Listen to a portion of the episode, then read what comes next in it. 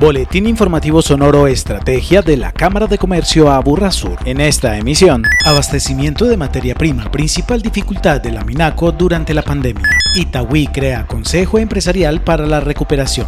Y renueva certificación de calidad a la Cámara.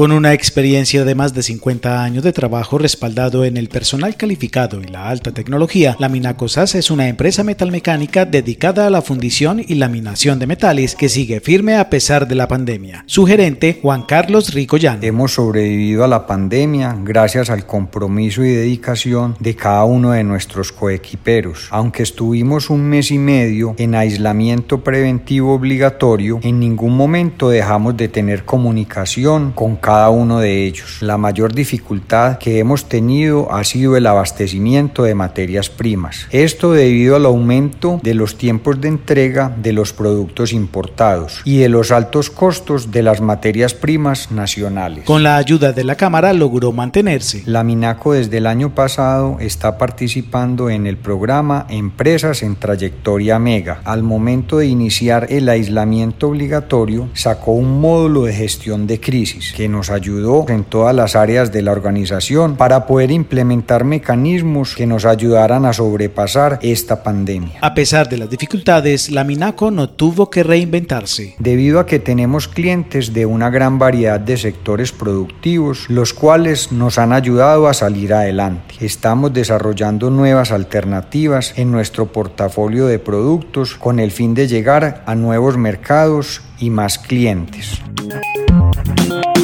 Con el fin de generar nuevas opciones de empleo, recuperar puestos de trabajo y fortalecer el sector empresarial en la ciudad, se instaló el Consejo Empresarial de Itagüí. Al respecto, Lilian Mesa Arango, presidenta ejecutiva de la Cámara. El objetivo de este Consejo Empresarial es realizar un trabajo articulado, colaborativo y de cooperación entre el sector público y privado para la reactivación económica, la permanencia de sus empresas en el territorio, para la generación generación de empleo y con el fin de atraer nuevos inversionistas. En el encuentro, la presidenta hizo un llamado a mantener el equilibrio entre la industria, el comercio y la vivienda en el municipio, de tal manera que se pueda garantizar la generación de empleo y la sostenibilidad. La Cámara de Comercio Aburrasur ha estado, está y estará comprometida con el desarrollo empresarial, con el crecimiento de nuestras empresas, porque no queremos que desaparezcan ellas. Estamos convencidos del trabajo articulado entre el sector público, privado y académico de la región. Esta apuesta busca convertir a Itagüí en el epicentro de la reactivación económica, una labor en la que viene trabajando intensamente la Cámara para todo el Aburrá Sur.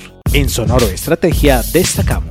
La Cámara renovó su certificado del sistema de gestión de la calidad bajo la norma ISO 9001-2015 luego de cumplirse la auditoría anual realizada por el ICONTEC. En ella, el equipo auditor declaró la conformidad y eficacia del sistema de gestión auditado basado en los positivos hallazgos y en las oportunidades de mejora en los procesos de gestión estratégica, de infraestructura tecnológica, de compras y contratación, servicios registrales y jurídica, desarrollo empresarial y servicios al cliente. El ente certificador destacó la labor institucional y toda la estrategia de acompañamiento brindado a los empresarios durante la pandemia a través del programa institucional Pervive. Agéndese con la Cámara de Comercio a Sur, con eventos de liderazgo de empresas de familia, de modelado de negocio y de transformación digital. Continúa la agenda de fin de año de la Cámara para Empresarios y Comerciantes. Conozca más en cámaraaburrasur.com, una producción de la Cámara de Comercio a Sur en pro del desarrollo empresarial de la región.